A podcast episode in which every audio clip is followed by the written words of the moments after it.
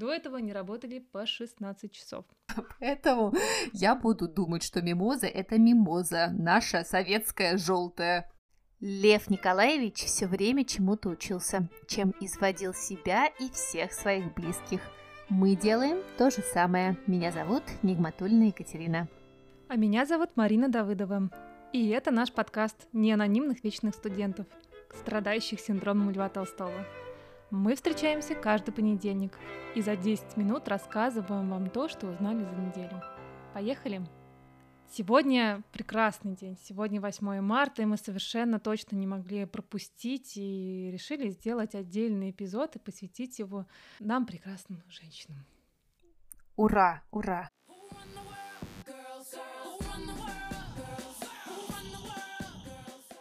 Катрин, какие у тебя планы на этот день? Я надеюсь, что я буду обставлена букетами тюльпанов. Я обожаю тюльпаны с детства, потому что тюльпаны выращивал мой дедушка. Каждый раз к 8 марта он выращивал нам сам тюльпаны. Так что у меня будет много букетов тюльпанов, и мы съедим какой-нибудь вкусный шоколадный торт. Я тебе завидую. А у нас в этот день в Америке, к сожалению, рабочий день, мы не отдыхаем, и мы его никак не празднуем.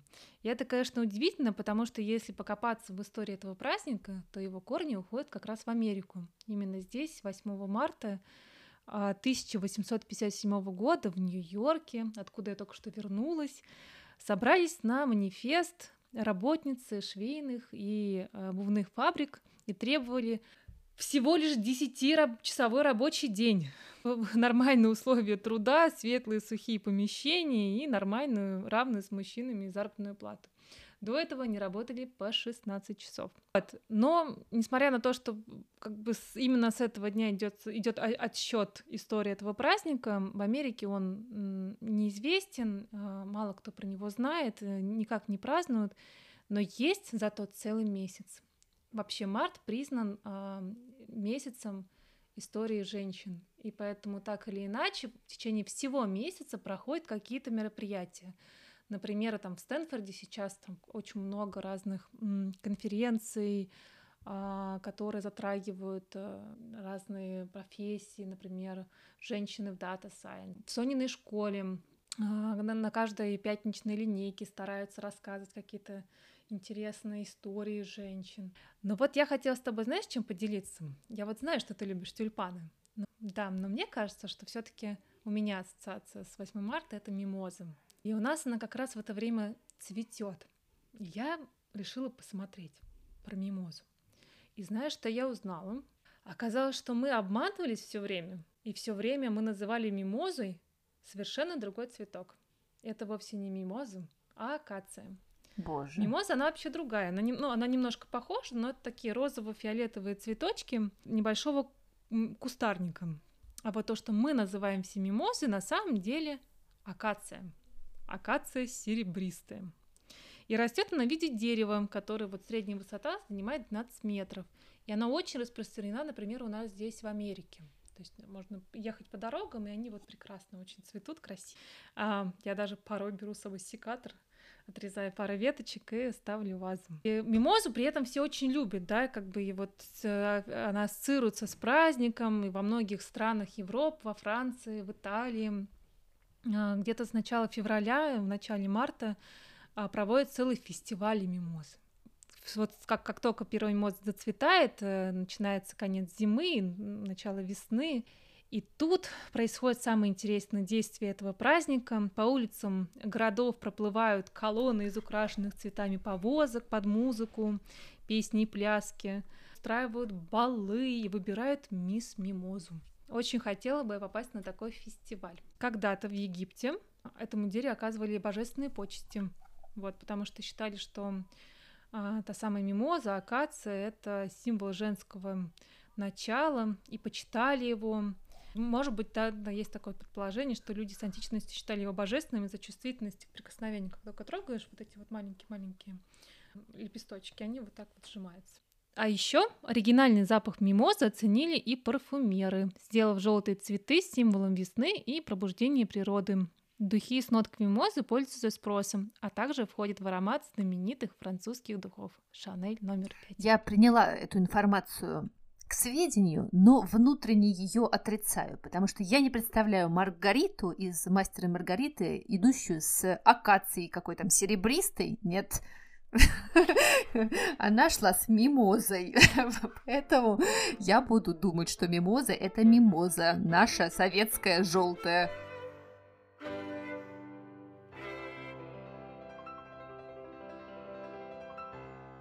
Если женщина хочет писать книги, ей понадобится 500 фунтов годового дохода и своя комната. Сегодня я расскажу тебе про книжку, которая давно стоит э, на моей полке. И вот 8 марта показалось мне правильным моментом, чтобы о ней как раз поговорить. Это книга Вирджинии Вульф «Своя комната». На самом деле это эссе о женщинах-писателях и их довольно нелегкой судьбе. Книга была написана в начале 20 века, в 1929 году она вышла э, в Англии и стала вообще на самом деле одним из первых высказываний о феминизме э, и свободе женщин. Все места и имена в ней вымышлены, но представляют собой, как ты понимаешь, определенные архетипы реалии того времени.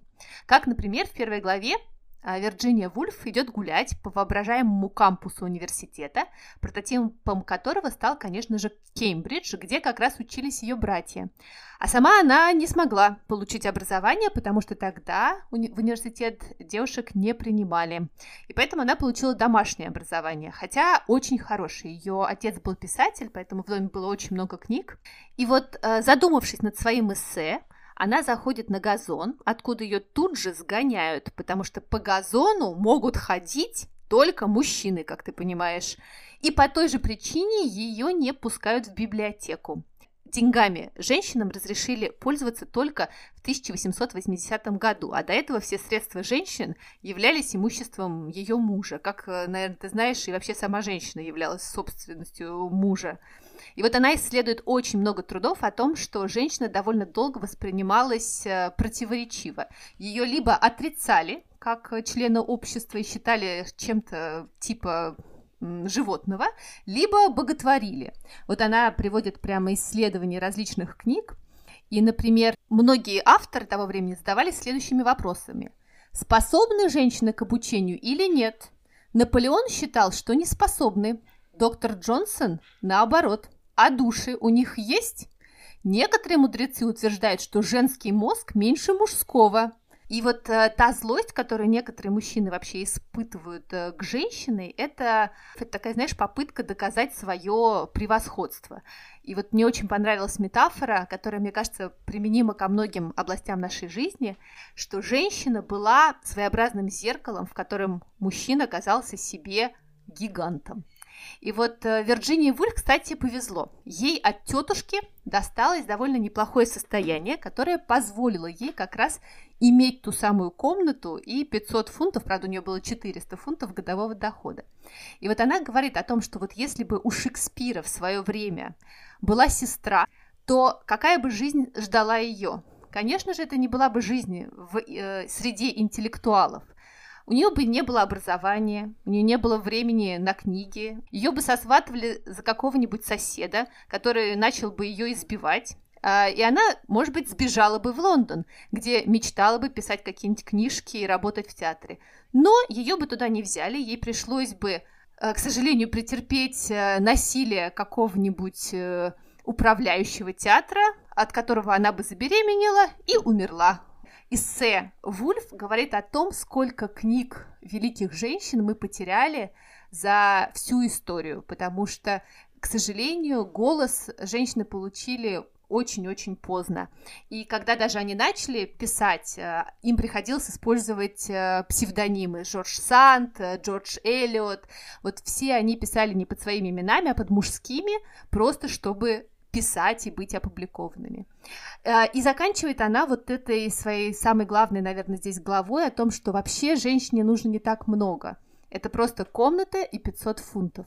Но, кстати, мне кажется, что это, в общем-то, э, такие очевидные на данном этапе развития общества вещи, да, женщина не должна голодать и должна иметь свое какое-то укромное место, где она может побыть с собой, остаться со своими мыслями. А вот, знаешь, мне кажется, это до сих пор очень актуально, потому что как работающая мать, которая любит писать, я понимаю, насколько это сложно. Иметь вот это пространство, да, у меня есть своя комната, но иногда вот этого пространства свободы, когда ты можешь творить и быть собой, мне и в 21 веке, к сожалению, очень не хватает, потому что количество ролей, которые ты должен выполнять, как женщина в этом мире, оно просто зашкаливает. Мы поздравляем всех девочек, девушек, женщин, бабушек с 8 марта. Мне кажется, это прекрасный, а, прекрасный праздник. И вообще это супер классно родиться девочкой. Так что всех обнимаем и всем тюльпанов и мимозы. А, Причем во всех видах, в салате, в коктейле и в цветах, в, любом виде, по всем мимозы. А я со своей стороны воспользуюсь возможностью и хочу поздравить э, свою маму и маму мужа с праздником. Я знаю, что они меня слушают. О, обязательно. А я тоже поздравлю свою маму обязательно, хотя она меня не слушает. Вот. Ну, давайте посмотрим, что нам скажет Лев Николаевич сегодня. Женщины устроили себя такое орудие воздействия на чувственность, что мужчина не может спокойно обращаться с женщиной. А это был подкаст «Синдром Льва Толстого». Учитесь с нами, учитесь сами. С вами были я, Екатерина Нигматулина. И я, Марина Давыдова. Встречаемся в следующий понедельник. Пока-пока.